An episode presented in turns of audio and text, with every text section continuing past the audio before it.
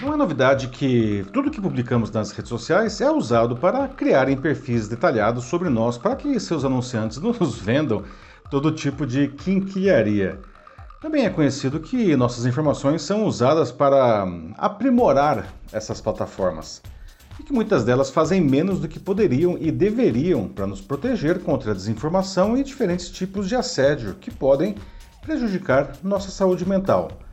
Mas o que é novidade é que agora essas companhias também usam nossas informações pessoais para treinar seus nascentes serviços de inteligência artificial, abrindo uma nova potencial violação de privacidade.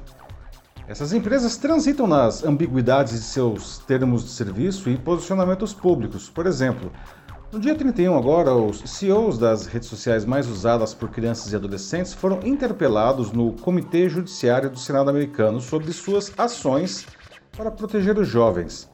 O mais questionado foi Mark Zuckerberg, CEO da Meta, que é dono do Facebook, Instagram e WhatsApp.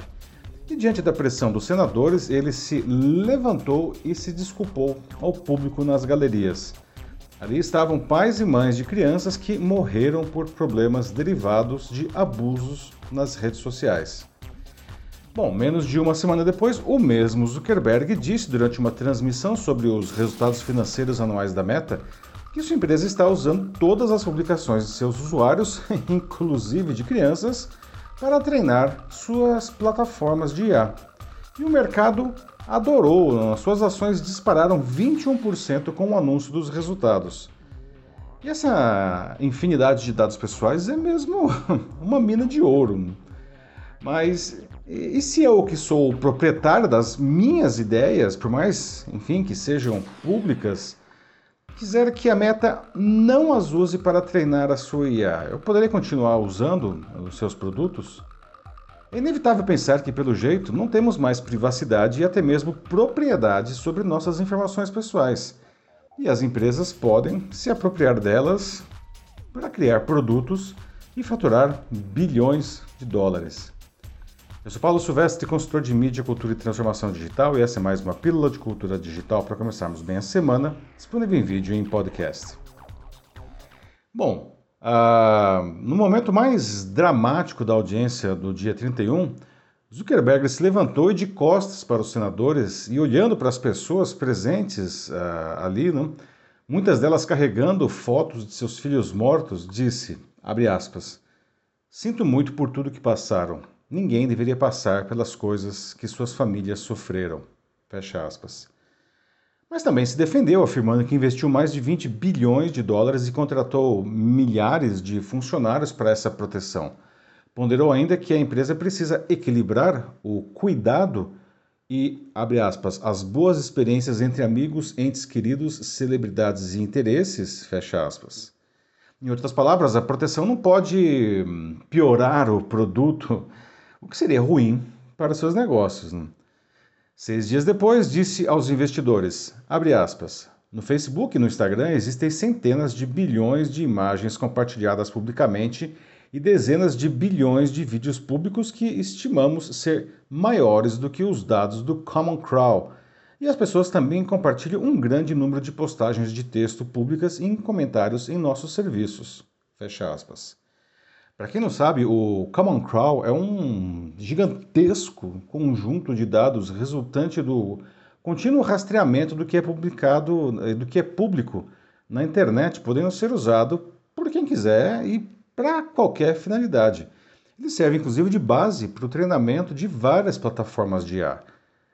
Eu conversei sobre esse movimento da Meta com o Marcelo Crespo, que é o coordenador do curso de Direito da Escola Superior de Propaganda e Marketing.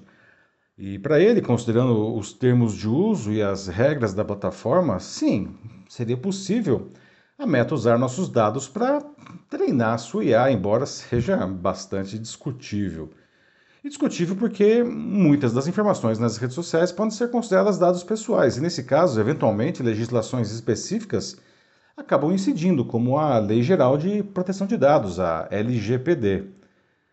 Bom, eu li detalhadamente os termos de serviço do Facebook e a única referência a IA é, abre aspas, Usamos e desenvolvemos tecnologias avançadas como inteligência artificial, sistemas de aprendizado de máquina e realidade aumentada, para que as pessoas possam usar nossos produtos com segurança, independentemente de capacidade física ou localização geográfica. Fecha aspas. O mesmo documento diz, abre aspas, realizamos pesquisas para desenvolver, testar e melhorar nossos produtos. Isso inclui análise dos dados que temos sobre os nossos usuários e o entendimento de como as pessoas usam nossos produtos, fecha aspas. Esse trecho poderia garantir o uso das nossas publicações para o desenvolvimento da IA da Meta.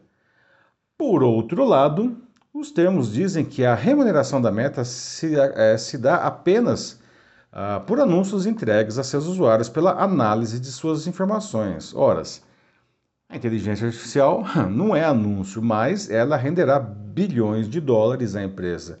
Assim, o uso de nossos dados para treinar a IA geraria um, um conflito entre as cláusulas.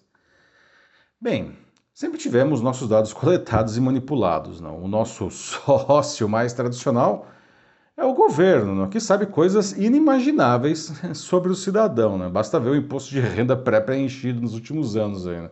E isso é só a pontinha desse enorme iceberg.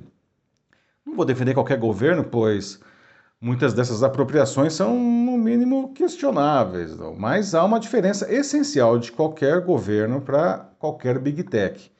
Ele foi eleito para melhorar a vida do cidadão, e as empresas, por sua vez, visam apenas o seu lucro. O Marcelo explicou que a principal violação nesse movimento da Meta é que ela usa os dados pessoais de seus usuários para uma finalidade que não é aquela pela qual criaram suas contas e e fazem as suas publicações até hoje, não? E, e essas pessoas nem sabem desse, desse outro objetivo. Não? Vale lembrar que no fim de dezembro, o New York Times processou a Microsoft e a OpenAI por usarem seus conteúdos para treinar o seu chat GPT. E dos argumentos deles não foi essa que essas empresas não usa, usam esses conteúdos sem pagar por esse uso específico. Não? Esse mesmo raciocínio poderia se aplicar às postagens dos 3 bilhões de usuários do Facebook e dos 2 bilhões do Instagram.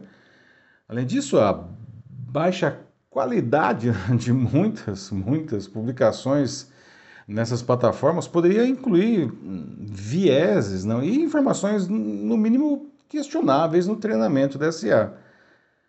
Para o Marcelo, esse é o grande dilema da atualidade. Não? Empresas podem criar regras para quem quiser usar seus produtos, mas depois de usar algo como, sei lá, o Google por duas décadas, todos os dias, alguém abandonaria o Google porque os seus dados seriam usados por uma nova e questionável finalidade, aliás, entre tantas outras? Né? Ele diz que a grande questão é se essas regras são moralmente aceitas e transparentes, ou se de alguma forma constituem abuso de direito.